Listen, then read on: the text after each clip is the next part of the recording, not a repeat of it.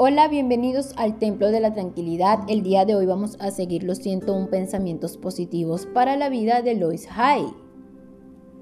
Pensamiento número 25. Estoy en paz.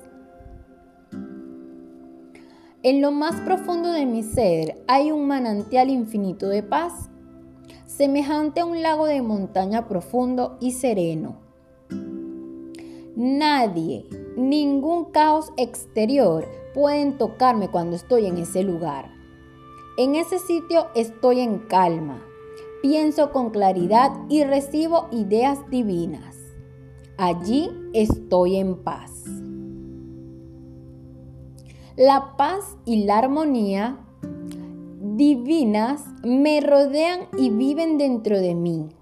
Siento tolerancia, comprensión, compasión y amor por todas las personas, incluyéndome a mí.